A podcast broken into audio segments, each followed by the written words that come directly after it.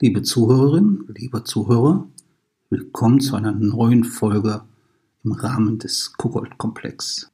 In dieser Folge berichte ich euch von einem sehr ungewöhnlichen Treffen. Dieses kam abermals zustande durch den Joy Club und handelt von Nadine und Michael. Ziemlich beeindruckt von den sehr ästhetischen Fotos von Nadine schrieb ich Michael an. Unser Chat begann ziemlich vielversprechend, bis ich den berühmten Telefoncheck ansprach. Michael bat um Zeit, und als Wochen vergingen und ich den Fall beinahe schon ad acta legte, erreichte mich ohne Ankündigung ein Anruf. Hi, hier ist Nadine. Ich wollte dir mitteilen, dass alles gut ist und ich mich sehr auf unser Treffen freue. Überrascht vom plötzlichen Anruf schaute ich mir nochmals ziemlich intensiv die Fotos an und achtete auf Details wie Schmuck oder Tattoos, welche einen Wiedererkennungswert haben. So konnte ich bei Telefonchecks und ersten Treffen zaghaft fragen, ob sie gepierst tätowiert wären. Ich versprach mir davon eine weitere Chance, ein Fake auszuschließen. Bei meinen Recherchen stieß ich nicht überwiegend oft auf Profile, die Tattoos oder ähnliches präsentierten. Auch hier gilt wohl, dass es ziemlich unwahrscheinlich ist, eine Person aufgrund dessen in Schwimmbädern etc. zu begegnen. Viele Paare haben vielleicht daher die betreffenden Körperregionen geschwärzt. Dies erscheint ratsam. Noch am selben Tag rief Michael an und schilderte Ungewöhnliches.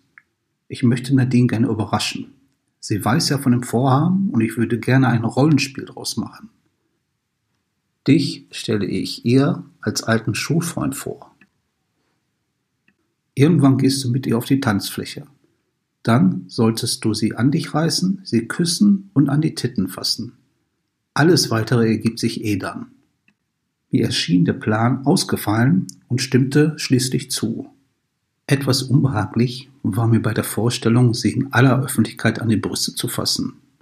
Aber auch dies erschien kein Problem, denn schließlich hat Michael das Geschehene an einem Samstagabend in der Location Oberbayern im Herzen der Düsseldorfer Altstadt stattfinden lassen.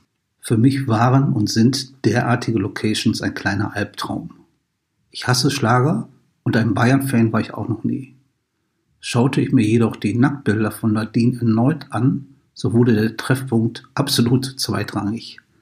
Das ist natürlich eine ziemlich seltsame Geschichte, die ich auch immer selbstkritisch sah.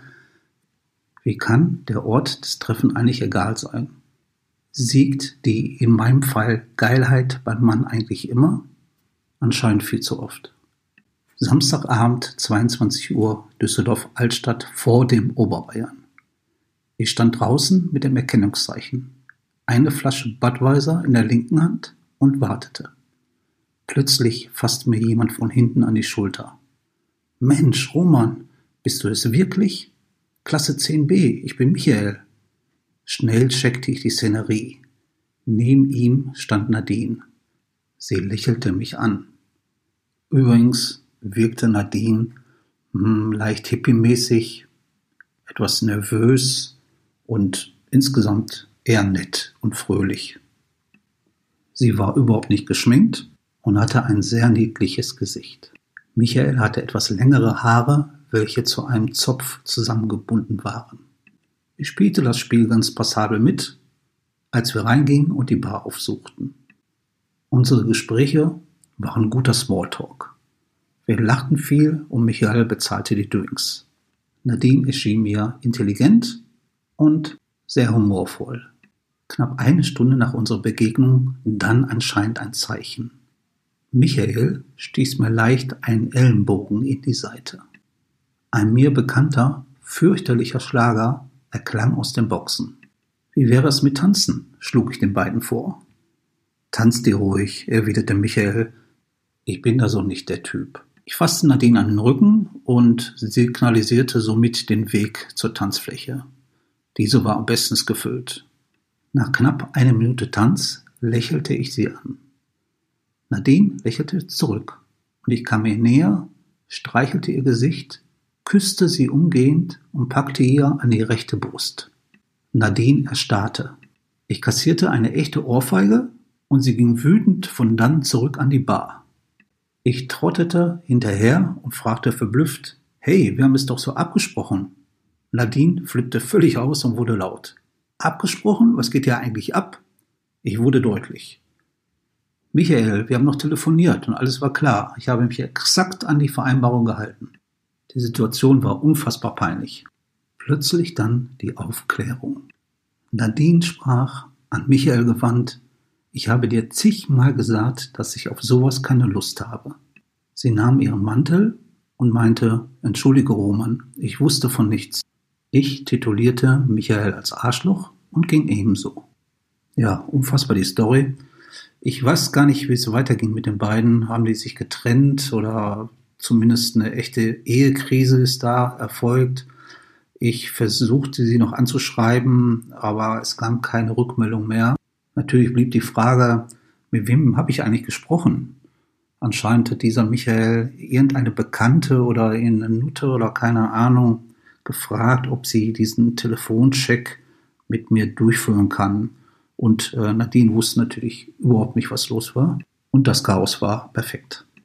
In meinen vielen Chats begegnete ich ja immer wieder Männern, ähm, welche mir berichteten, dass ihre Frauen nichts von den Wünschen wissen und viele blieben dann wannabe-Kuckold und lebten so in Chats ihre Fantasien aus. Allerdings schickten sie auch manchmal Bilder ihrer Frauen. Das ist natürlich ein absolutes No-Go, ohne Wissen der Partnerin. Dass allerdings jemand äh, es so perfide in die Realität umsetzt, sollte mir einmal und nie wieder passieren. Und ich habe mir geschworen, zukünftige Telefonchecks eindringlicher zu prüfen. Ich fand es ziemlich auffallend, ähm, dass der Wunsch des Cook-Holding ausnahmslos immer von der männlichen Seite ausging. Äh, nicht einmal der Ansatz eines Gedanken daran schien, die Frauen zu haben. So meine Erfahrung. Waren die Männer unzufrieden mit dem Sexleben oder mit ihrem Sexleben? Muss man verzweifelt sein, um solch eine dramatische Veränderung herbeizuführen? Was würde eigentlich geschehen, wenn sich die Partnerin im neuen Sexpartner verlieben würde oder steht dies sogar ein Reiz für den Kuckuck dar? Tja, in meiner nächsten Folge schildere ich ein eher sehr positives Erlebnis mit nicht so schönen Ausgang. Bis dahin, ich verabschiede mich.